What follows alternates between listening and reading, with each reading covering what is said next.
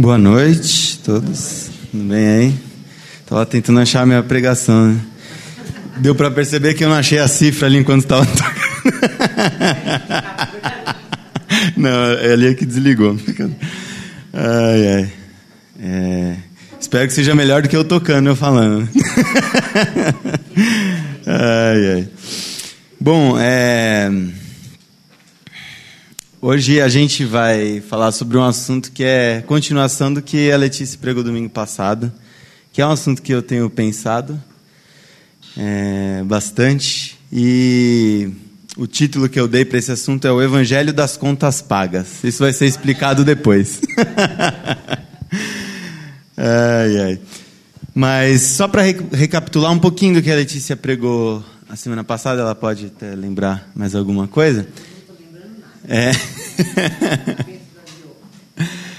uh, mas ela falou um, um, pouco sobre. Um pouco não, falou só sobre a, a, a renovação da nossa mente através do Evangelho, né?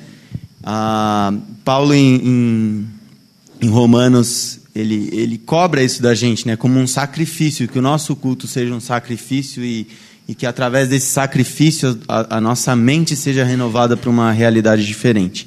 E aí ela deu o exemplo de, de João Batista, de João Batista não, de João no, no Apocalipse, que não é o Batista, que é outro João, que talvez não seja nem o João do, do Evangelho. Mas é, e ali o, o, escritor da carta ele está numa realidade terrível e aí ele tem um sonho e consegue ver Deus e ver a, a glória de Deus dentro de uma situação bem bem ruim, né? É, então é, é mais ou menos sobre isso que eu quero falar hoje, talvez aplicando isso um pouco mais para a nossa realidade. É, o texto, se vocês quiserem já abrir, está em, em 1 aos Tessalonicenses, capítulo 4, é um texto bem longo, a gente vai ler ele no começo, depois eu vou re recapitular algumas coisas, mas começa em Tessalon... é, 1 Tessalonicenses 4, do versículo 13, e a gente vai ler até o, o capítulo 5, no versículo 18. Então, 1 Tessalonicenses 4, versículo 13. Se da gente ler, eu gostaria que alguém orasse antes. Pode ser? Uma oração voluntária.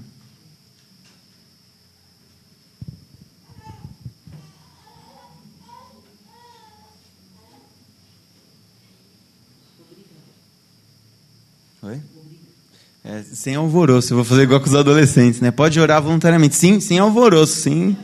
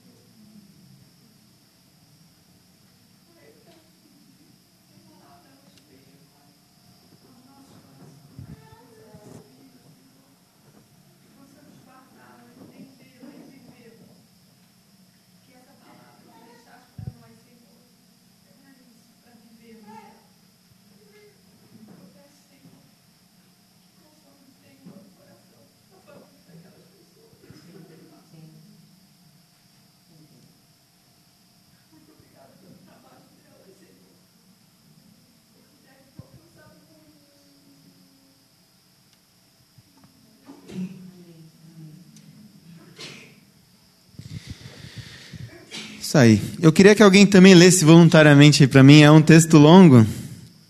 É, então a gente vai ler. Eu peço que todo mundo preste bastante atenção, porque tem detalhes aí muito importantes. E, e é longo porque todo ele realmente faz sentido. A gente lê hoje. Até o 5,18. Do 4,13 ao 5,18. Vamos lá. Não queremos que vocês sejam ignorantes quanto aos que dormem, para que não se entristeça como a outros que não têm esperança. Se cremos que Jesus morreu e ressurgiu, cremos também que Deus trará, mediante Jesus e juntamente com ele, aqueles que nele dormiam. Dizemos a vocês, pela palavra do Senhor, que nós, que estivermos vivos, estivermos vivos os que ficarmos até a vida do Senhor, certamente não procederemos os que dormem. Pois, dada a ordem, com a voz do arcanjo e o ressoar da trombeta de Deus, o próprio Senhor descerá do céu, e aos mortos em Cristo ressuscitarão primeiro. Depois disso, os que estivermos vivos seremos arrebatados, juntamente com eles nas nuvens, para o encontro com o Senhor nos ares. E assim estaremos com o Senhor para sempre. Console-se uns aos outros com essas palavras. Irmãos, quanto aos tempos e épocas, não precisamos escrever-lhes, pois vocês mesmos sabem perfeitamente que o dia do Senhor virá com o ladrão da noite. Paz e segurança. Então, de repente, a destruição virá sobre eles, como dores à mulher grávida, e de modo nenhum escaparão. Mas vocês, irmãos, não estão nas trevas, para que esse dia os surpreenda como ladrão. Vocês todos são filhos da luz, filhos do dia. Não somos da noite nem das trevas. Portanto, não durmamos como os demais, mas estejamos atentos e sejamos sóbrios. Pois os que dormem, dormem de noite, e os que, e os que se embriagam, embriagam-se de noite. Nós, porém, que somos do dia, sejamos sóbrios, vestindo a couraça da fé e do amor e o capacete da esperança da salvação. Porque Deus não nos destinou para a ira, mas para recebermos a salvação por meio de nosso Senhor Jesus Cristo ele morreu por nós para que, quer estejamos acordados, quer dormindo, vivamos unidos a Ele. Por isso, exortem-se e edifiquem-se uns aos outros, como de fato vocês estão fazendo. Agora lhes pedimos, irmãos, que tenham consideração para com os que esforçam-se no trabalho entre vocês, que os lideram no Senhor e os aconselham. Tenham-nos mais, na mais alta estima, com amor por causa do trabalho deles. Vivam em paz uns com os outros. Exortamos vocês, irmãos, a que advirtam os ociosos, confortem os animados, auxiliem os fracos, sejam pacientes com todos. Tenham cuidado para que ninguém retribua o mal com o mal, mas sejam sempre bondosos uns para com os outros e para com todos. Alegrem-se sempre. Orem continuamente. Deem graças em todas as circunstâncias, pois essa é a vontade de Deus para vocês em Cristo Jesus. Legal. É, Quero que vocês guardem bastante esse texto e, e os detalhes que ele traz, talvez é, até as coisas que te chamaram mais atenção do que outras. E agora eu quero fazer uma pergunta que parece que não tem nada a ver com o texto. Mas é, pensando nesse assunto, me veio à cabeça a, uma situação do tipo imaginar que todas as minhas contas e as minhas preocupações estivessem pagas no fim do mês sem nenhum esforço, sem nenhum trabalho, como seria a minha vida a partir de uma realidade dessa? Será que eu estaria fazendo a mesma coisa que eu faço hoje, trabalhando com a mesma coisa, tomando as mesmas decisões, fazendo as mesmas escolhas? Será que você, tendo todas as suas necessidades supridas no fim do mês, e não estou falando de ganhar na loteria, estou falando do, do, da sua vida do jeito que ela é hoje, você ter tudo isso suprido sem precisar, é, sem precisar trabalhar. Como seria a nossa vida a partir de uma realidade dessa? Eu pensei nisso porque esses dias eu, eu vi no meu Facebook, no, no feed, apareceu um, uma imagem muito engraçada. Não sei se vocês conhecem o Capitão Planeta. Aquele que é ar, água, terra, coração. Pela união dos seus poderes, eu sou o Capitão Planeta. Aí tinha uma ilustração com esse Capitão Planeta. Tinha assim: é, água, luz, IPVA, IPTU. Pela união dos seus poderes, eu sou o Capitão Boleta. Vocês já imaginaram se todo fim do mês a gente tivesse um Capitão Boleta? Para pagar todos os nossos boletos? A viagem também. Essas coisas do, do, que a gente arranca quase os cabelos nessa cidade para trabalhar e conseguir chegar no fim do mês e, e conseguir acertar todas essas contas sem, sem ficar louco, sem se endividar e tal, né? Será que a nossa, a, a, nossa realidade, as nossas escolhas, a nossa vida mudaria muito do que ela é hoje? Porque essa situação deveria fazer a gente, né, putz, repensar muita coisa né? Ah, seria uma situação é, talvez até estranha, né? Eu não sei se aqui em São Paulo, do jeito que a gente vive, a gente conseguiria ficar sossegado tendo as coisas pagas. Mas como assim, né? A gente acha que talvez entraria em, em curto-circuito. É... E esse, e voltando aqui para o texto, guarda isso daí também. Voltando para o texto, é, esse pessoal, essa provavelmente é a primeira carta que, que Paulo escreve, e sendo a primeira carta que ele escreve, talvez seja o primeiro texto do Novo Testamento. Essa cidade é uma cidade onde provavelmente tinha uma comunidade de cristãos gentílicos, ou seja, não era ninguém judeu, não, as pessoas não tinham contato com a religião judaica, muito menos com a religião cristã, que até nessa época nem existia como religião mesmo, né? Era uma, uma um desdobramento do judaísmo, né? E, e, essas pessoas eram de uma cidade grande, Tessalônica era uma, uma sede do, do governo imperial romano, na Macedônia. Ah, então era uma cidade com muito comércio, tinha um porto, tinha várias estradas, uma das estradas levava direto para Roma. Então era uma cidade onde os oficiais romanos tinham muito acesso, era uma cidade grande, era uma cidade provavelmente com muitas das demandas que a gente tem é, aqui em São Paulo. Então essas pessoas deviam ter problemas muito, muito parecidos com os problemas que a gente tem. Ah, e Paulo está escrevendo para eles, e, e, essa também é outra curiosidade, que essa é uma, uma, uma comunidade cristã que recebeu muito bem o Evangelho. O que é de se estranhar nessa época, porque está todo mundo se perguntando o que aconteceu com Jesus. Aqui é provavelmente uns 20 anos depois que Jesus morreu. E está todo mundo ainda tentando interpretar tudo aquilo naquela euforia. E aí, é, Paulo implantou essa, essa comunidade lá e ela deu muito certo e, e, e, as coisas, assim, eles entenderam muitas coisas, mas ficou muitas dúvidas, até por conta da cultura deles, era uma cultura é, muito parecida com a cultura clássica, porque o Império Romano tinha é, essa afinidade de trazer a, a afinidade com a cultura clássica dos gregos e tudo mais, né? Que inclusive o assunto ressurreição para o pessoal para a cultura clássica é um assunto é, super esquisito, estranho. Até quando Paulo vai para Atenas e ele fala sobre o assunto, a galera é, zomba dele e ridiculariza ele porque ele falou sobre ressurreição. É uma coisa meio que de gente burra. E, e aí eles têm dúvidas em relação a esse, a, a esse assunto, né? Ah, e é também é, interessante como Paulo, para responder essas dúvidas, ele, ele, ele fala sobre a ressurreição. E esse é o primeiro ponto que me chama a atenção no texto que a gente leu. Né? Eles estão com uma dúvida de, de pô, tem gente morrendo aqui, pessoas convertidas, e o que, que acontece com essas pessoas? Elas não vão viver a realidade que a gente está esperando, porque eles achavam que Jesus ia voltar amanhã, assim, né? Imagina, a coisa está recente, está fresca na cabeça deles. E, e, Paulo mesmo fala, né, como se Jesus voltasse e ele ainda estivesse vivo, né? Tipo, ele fala nós os vivos. Ele tem essa percepção de que Jesus vai voltar, meu, semana que vem, se não voltar semana que vem, no mês que vem, mas está perto. E aí começa a rolar essa dúvida de, pô, teve gente que morreu, que aceitou a, mensagem do evangelho, mas morreu, e aí o que, que vai acontecer com esse pessoal? Como é que, como é que vai ser isso tudo, né? E Paulo responde essa dúvida a partir da ressurreição. É muito interessante, se a gente ler aqui, eu vou ler de novo no o versículo, o capítulo 4, versículo 13 e 14, logo os primeiros que a gente leu. Irmãos, não queremos que vocês sejam ignorantes quanto aos que dormem. Dormem é uma expressão para falar de quem já morreu. É, para que não se entristeçam como os outros que não têm esperança.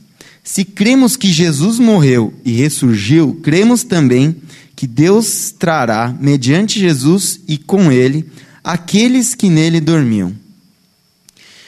Então, Paulo, para responder às demandas daquela, daquela comunidade, ele, ele fala sobre a ressurreição. E todos os textos do cristianismo primitivo, eles enfatizam demais a, a ressurreição. A ressurreição é, é, o ponto de partida. Ou seja, se Cristo ressur, ressurgiu dos mortos, então isso é uma garantia de que tudo que ele falou era realmente verdade e que a gente pode pôr crédito nessa história de evangelho. Se Cristo ressurgiu dos, dos mortos, se Cristo ressuscitou num corpo físico, com marcas dos pregos e tudo mais, não era um fantasma, não era um céu de, de anjinho tocando harpa, mas era um corpo com marcas, que comeu inclusive com os discípulos, depois que ressuscitou. Ou seja, Paulo está falando para eles que isso é a garantia de que as pessoas que morreram também vão ressuscitar e participar dessa novidade de vida que é o Evangelho. E participar aqui é fisicamente, ressuscitado.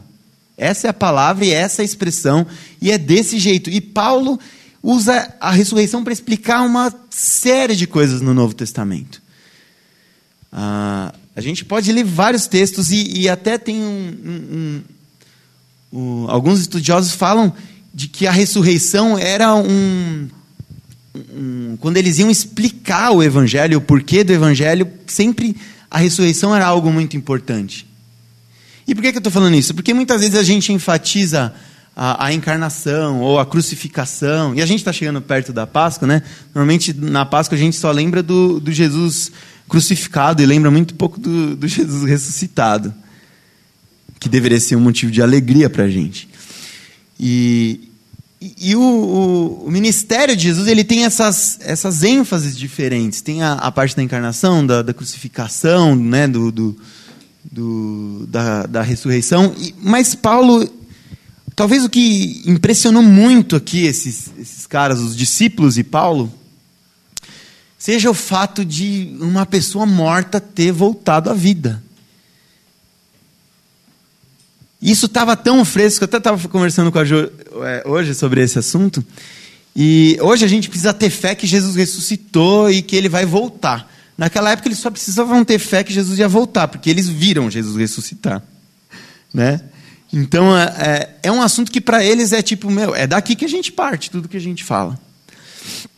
Então, é, Paulo trata, da, trata com essa comunidade a partir dessa realidade nova que a ressurreição trouxe.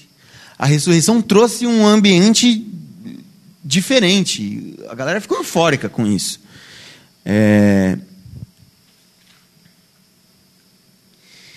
Então, a realidade do Evangelho é uma realidade a partir da, da ressurreição, uma realidade que parte a partir que, que parte é, desse, desse ponto, né? Uh, e aí um outro trecho que me chama muito a atenção no texto que a gente leu é o no capítulo 5, versículo de 1 a 8. Eu vou ler de novo aqui também. Irmãos, Quanto aos tempos e épocas, não precisamos escrever-lhes, pois vocês mesmo sabem perfeitamente que o dia do Senhor virá como um ladrão à noite. Quando disserem paz e segurança, a destruição virá sobre eles é, de repente, como as dores de parto à mulher grávida, e de modo nenhum escaparão. Mas vocês, irmãos, não estão nas trevas para que esse dia os surpreenda como ladrão. Vocês são todos filhos da luz, filhos do dia. Não somos da noite nem das trevas. Portanto, não durmamos como os demais, demais, mas estejamos atentos e sejamos sóbrios, pois os que dormem, dormem de noite, e os que se embriagam, embriagam-se de noite. Nós, porém, que somos do dia, sejamos sóbrios, vestindo a couraça da fé e do amor e o capacete da esperança da salvação.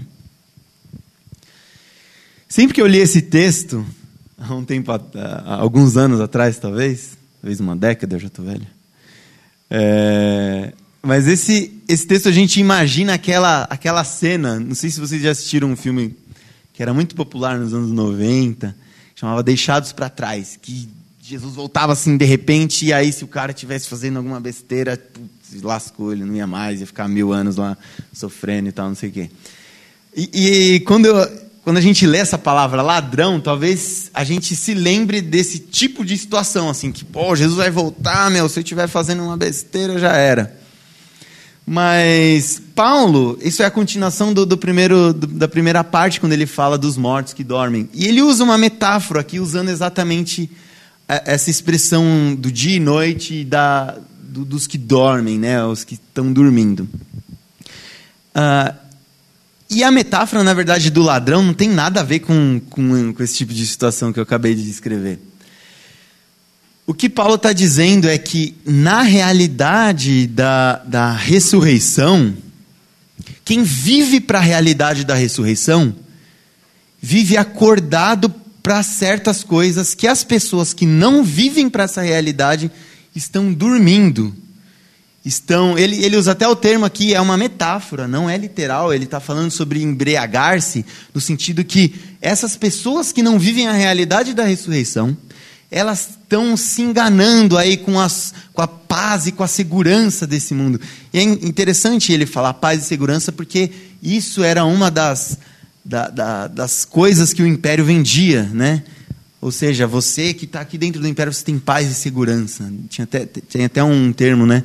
Que é a Pax Romana, que eles conseguiam, através da porrada, né? Qualquer semelhança com a nossa realidade é, é mera coincidência, mas através da porrada eles conseguiam essa, esse sentimento falso de paz. E Paulo fala que essas pessoas que, que têm a segurança delas nesse tipo de situação, que não é a realidade da ressurreição, vivem como se estivessem dormindo. Vivem como se, como, como se a, a própria capacidade delas fosse suficiente para garantir uma vida legal, uma vida satisfatória, uma vida cheia de prazer, uma vida cheia de paz. Também qualquer semelhança com a nossa realidade é mera coincidência, né? É só a gente ligar a TV que a gente vê as propagandas falando isso para a gente o tempo inteiro, que você pode conseguir tudo isso comprando tal coisa e tal coisa. E, e aí Paulo ele contrapõe isso tudo, né? Ele ele fala realmente que quem é, entende a realidade da ressurreição vive acordado. E apesar da noite, e aí que está a metáfora, apesar de, de ser noite, da gente não ver o reino de Deus aqui presente, instaurado, uh, a gente não vê plenamente, mas a gente consegue antecipar esse reino, vivendo de uma forma em que a ressurreição ela é realidade para a gente. A gente consegue viver é, de uma forma diferente do que as pessoas que não vivem essa realidade vivem. Né? Ah, e, e é muito interessante que aqui já tem uma dica da forma como, como a gente deve viver essa realidade. Né?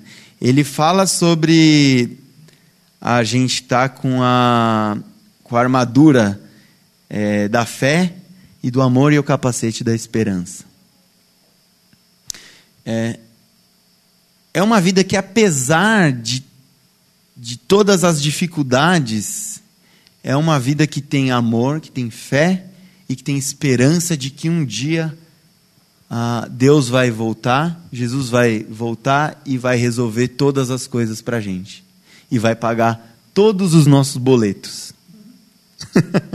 e aí que entra a, a metáfora do começo. É uma realidade que, que vive a ressurreição. E eu sei que falar em ressurreição era loucura nos tempos de Paulo e ainda continua sendo loucura nos nossos tempos, apesar de tantas coisas mudarem.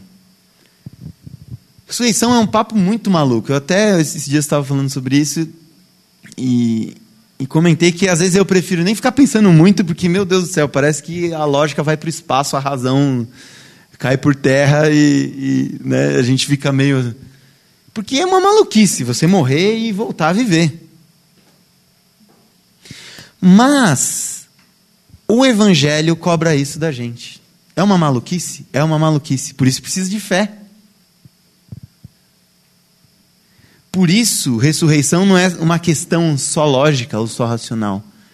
É uma questão que você precisa encarar isso e, e depende da fé. Depende de esperança de que isso vai acontecer. Se a gente não tem essa realidade, se a gente não vive como os filhos da luz, para usar o termo de Paulo, a, a volta de Jesus vai ser um susto muito grande para a gente.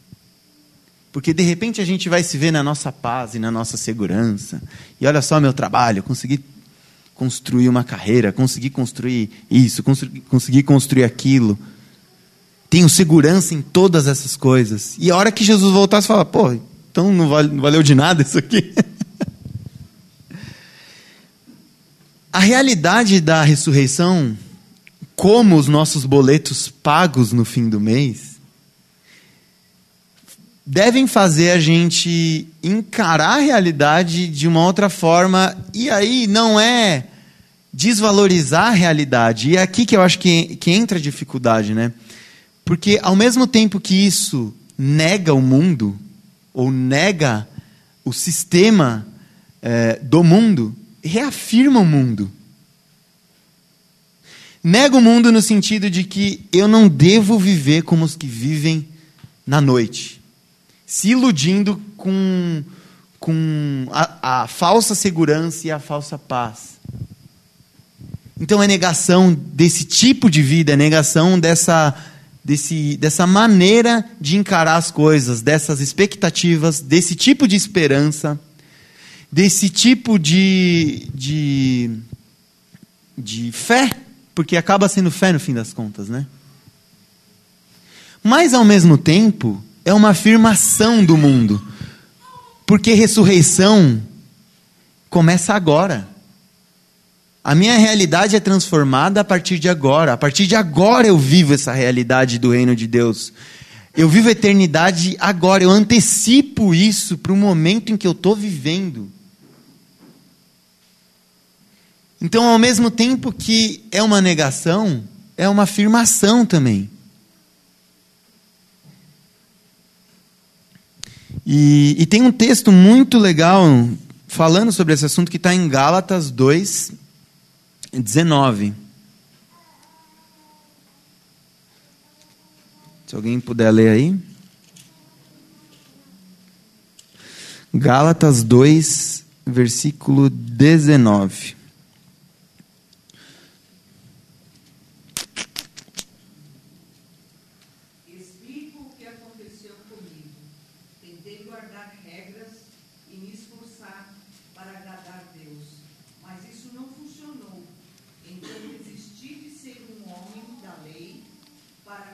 tornar um homem de Deus. A vida de Cristo me mostrou como fazer isso e me deu capacidade de viver assim. Eu me identifico totalmente com Ele. De fato, fui crucificado com Cristo. Meu ego não ocupa mais o primeiro lugar. Pouco me importa parecer justo ou ter um bom conceito entre vocês. Não estou mais tentando impressionar Deus.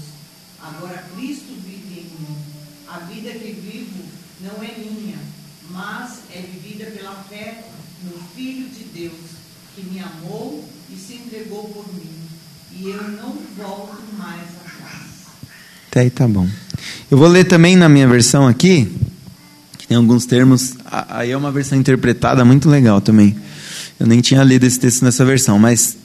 tá assim: Pois por meio da lei eu morri para a lei, a fim de viver para Deus. Fui crucificado com Cristo.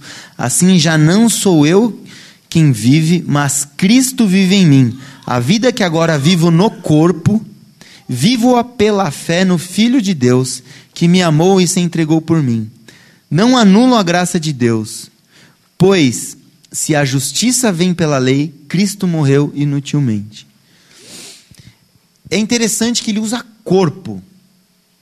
E a palavra aqui até a, a tradução é vaso. Então é material. A vida da eternidade invadiu através de Cristo a nossa realidade. E se o Evangelho não é isso para nós, as nossas escolhas não mudam, a nossa forma de viver não vai mudar, a minha percepção do próximo não vai ser alterada, eu vou continuar vivendo para mim mesmo, buscando as mesmas coisas que eu buscava antes de conhecer o Evangelho.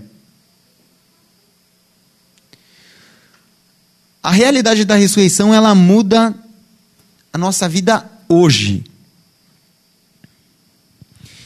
E, e, o interessante de pensar em ressurreição também é que eu não preciso mais me garantir. Eu, eu acho que eu não, talvez eu não consiga explicar isso assim, mas imagina que imagina que você não tem mais um tempo limitado para viver. Você não precisa viver como se não houvesse amanhã e passar todo mundo para trás porque você precisa aproveitar a vida. Você não precisa mais disso. Você tem a eternidade inteira. Não muda a forma como a gente encara as coisas? Porque não precisa mais ser para amanhã, como a publicidade fala para a gente. Eu não preciso beber essa, esse refrigerante agora, porque é agora ou nunca. Não tem mais agora ou nunca. Muda a forma da gente escolher as coisas, muda a forma da gente encarar o próximo.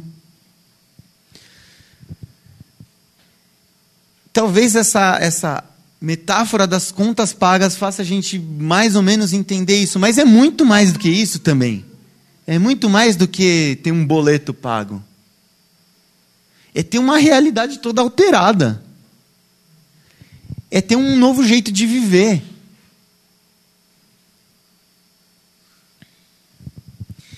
E, e aí, pensando nisso, eu vou ler também mais um trechinho que está no 5, 5 de 14 a 18. 1 Tessalonicenses, Tessalonicenses 5, do 14 ao 18.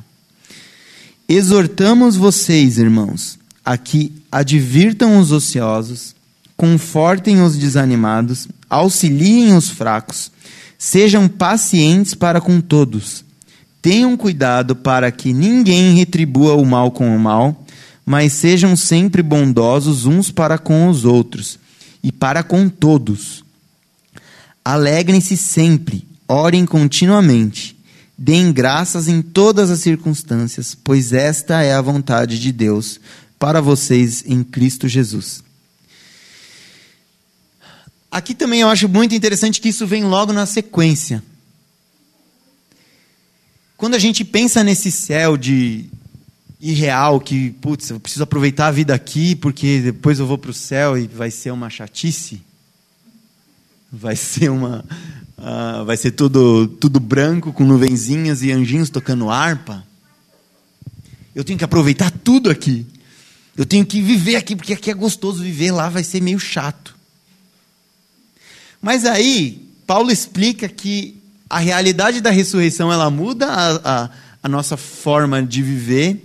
E ele não está falando de um céu, tanto que ele não está falando de um céu, que daí até o, o, o título na mensagem dessa parte é Como Deus quer que vocês vivam. Que é o assunto que ele parte depois que ele fala sobre ressurreição, depois que ele fala sobre eternidade. Ele não fala de anjinho tocando harpa e de você voando com Jesus. Ele fala que a gente tem que ser bons uns com os outros que você tem que ajudar aquele que tem dificuldade de ter uma vida produtiva, os ociosos, né? Que tem dificuldade com o trabalho, aqueles que são fracos.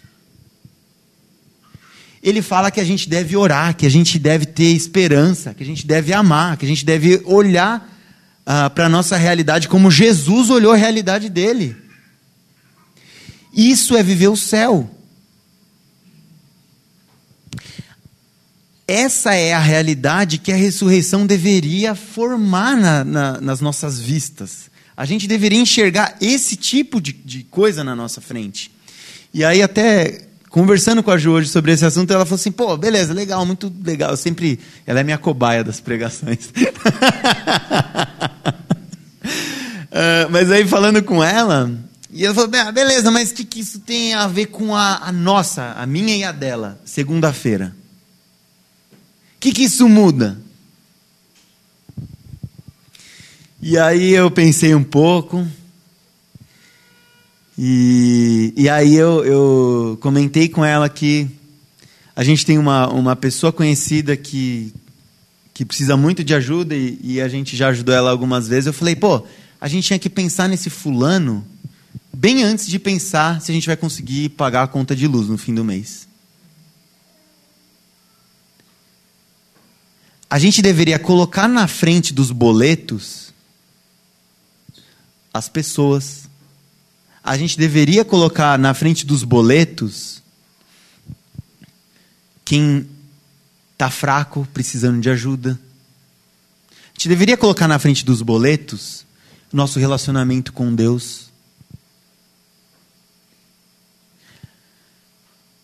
A gente deveria colocar a realidade que essa esperança na eternidade é, gera na gente antes de todas as nossas expectativas é, mundanas.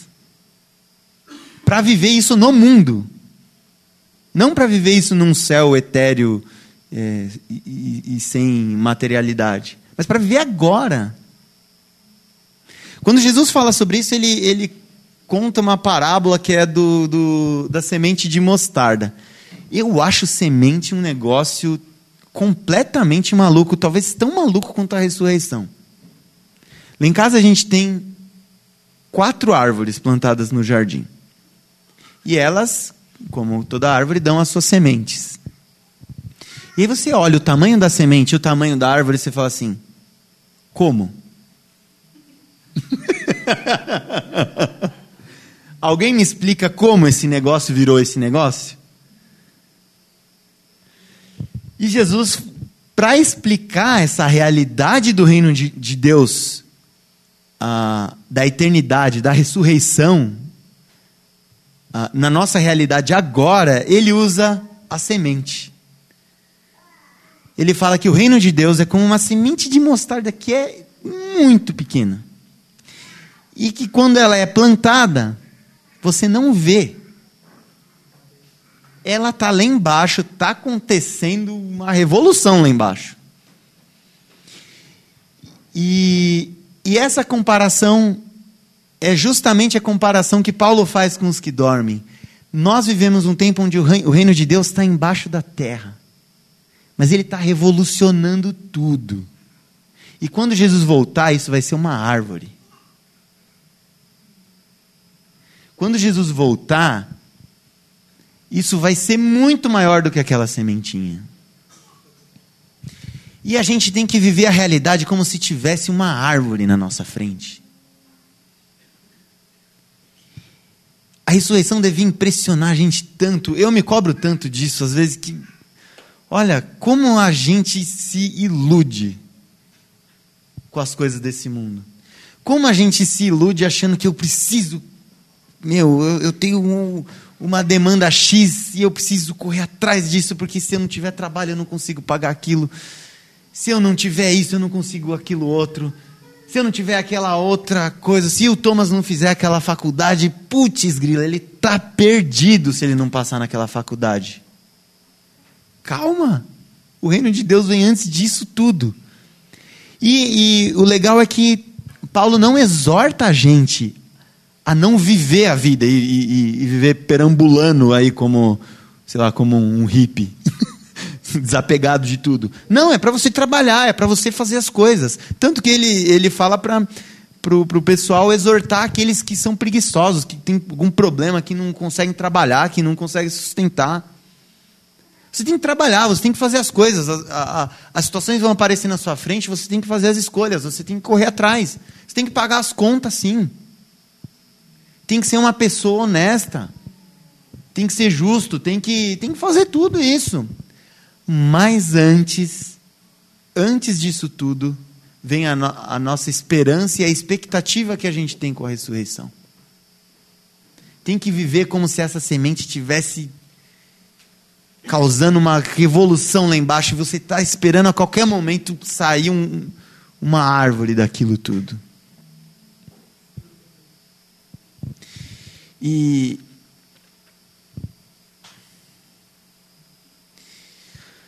eu penso que tudo que não tem, que a gente não consegue imaginar na eternidade, deveria ter um valor muito menor para a gente aqui. Tudo que a gente não consegue imaginar que vai existir no céu, deveria perder muito valor para a gente aqui, se a gente encara a realidade da ressurreição. Se a gente vive essa realidade que, é, querendo ou não, as pessoas por aí, concordando ou não, nós estamos em 2017 depois de Cristo. Pode você as pessoas podem até falar não mas isso é política isso é não sei que lá isso é é, é a igreja católica que né, que fez lá não sei o que mas bem ou mal estamos em 2017 depois de Cristo. E boa parte do mundo está em 2017 depois de Cristo.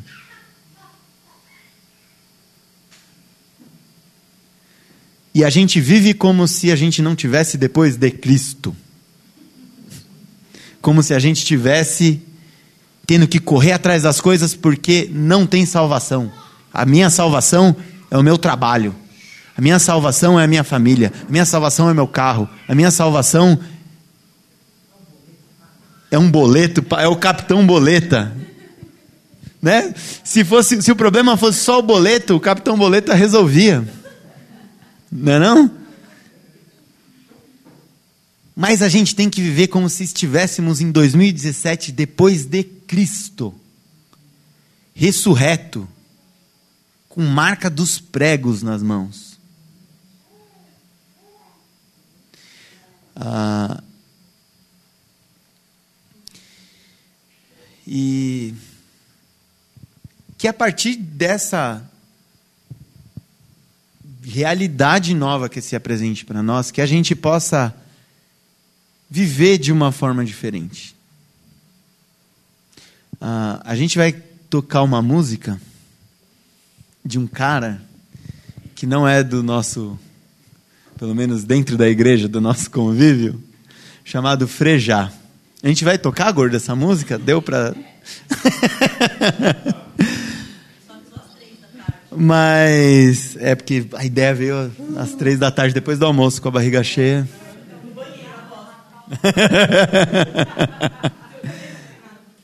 Mas uh, eu quero que você preste atenção nessa letra, porque talvez sem saber, é, esse cara escreveu como a gente deveria encarar essa vida a partir da ressurreição.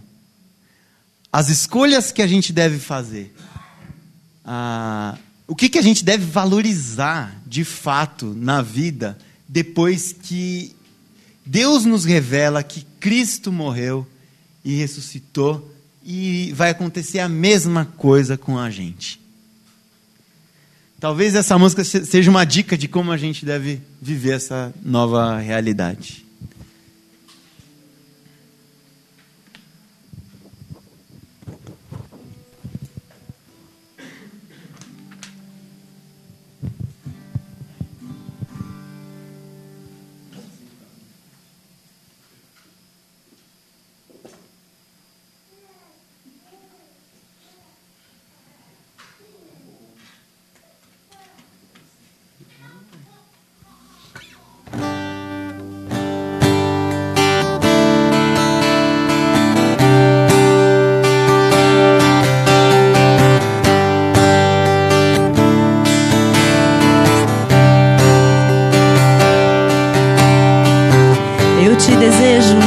Tão cedo, pois toda idade tem prazer e medo.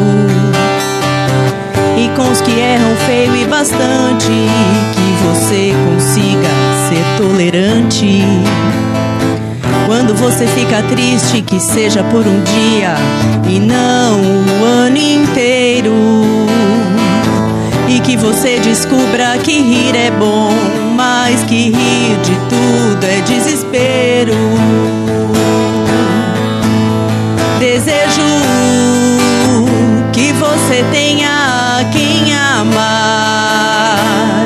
Quando estiver bem cansado, ainda existe amor para recomeçar, para recomeçar.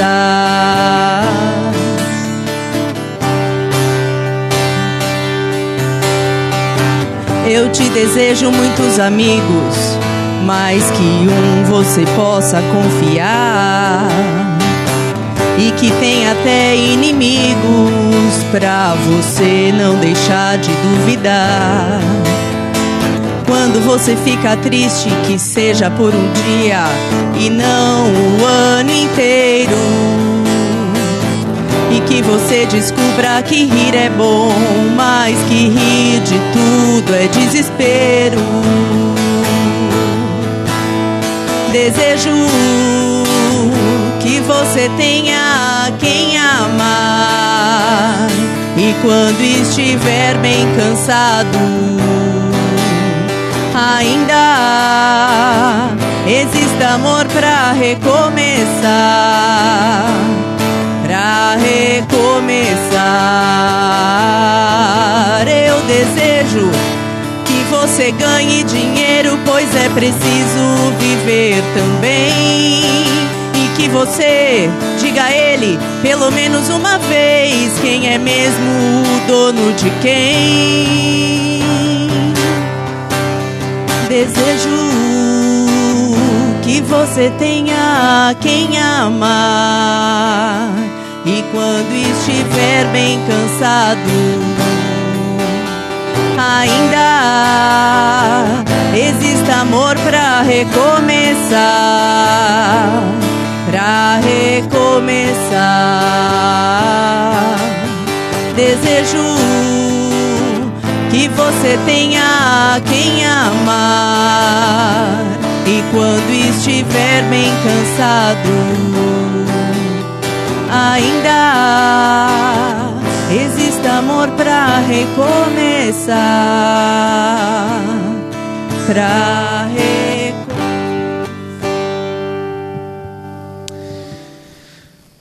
Que a nossa mente seja renovada por esse tipo de, de coisa, né? Que a realidade de Cristo faça a gente viver realmente de forma diferente, né? É...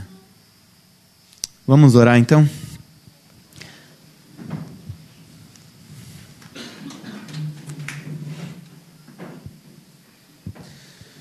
Senhor Jesus, nós te agradecemos porque o teu amor nos abraçou de um jeito que a gente jamais poderia imaginar, Deus. O seu amor nos levou para perto do Senhor, para viver a eternidade, Deus. Ah, o seu amor fez com que o Senhor se sacrificasse ao ponto de, de passar por tudo que a gente deveria passar. E o Senhor passou no nosso lugar para que a gente pudesse viver essa realidade tão maravilhosa que é a realidade da ressurreição, Deus nos ajuda a entender isso no nosso dia a dia, nos revela como isso tem impacto nas nossas escolhas, como isso tem impacto nas nossas decisões, como isso deve fazer a gente olhar para o próximo e, e nos revela também, Deus, o teu reino aqui, Deus, a partir de hoje, a partir do, da nossa segunda-feira, a partir do nosso dia a dia. Que a gente viva como se as contas da eternidade fossem tivessem sido todas pagas, Deus, e elas foram todas pagas através do teu sangue. Que isso possa ter valor no nosso dia a dia e na forma como nós vivemos, Deus que isso possa fazer com que a gente tenha a quem amar, Deus. Tenha é, noção da nossa realidade, de quem somos e para quem somos e por que somos, Deus. Em nome de Jesus que nós te pedimos. Amém.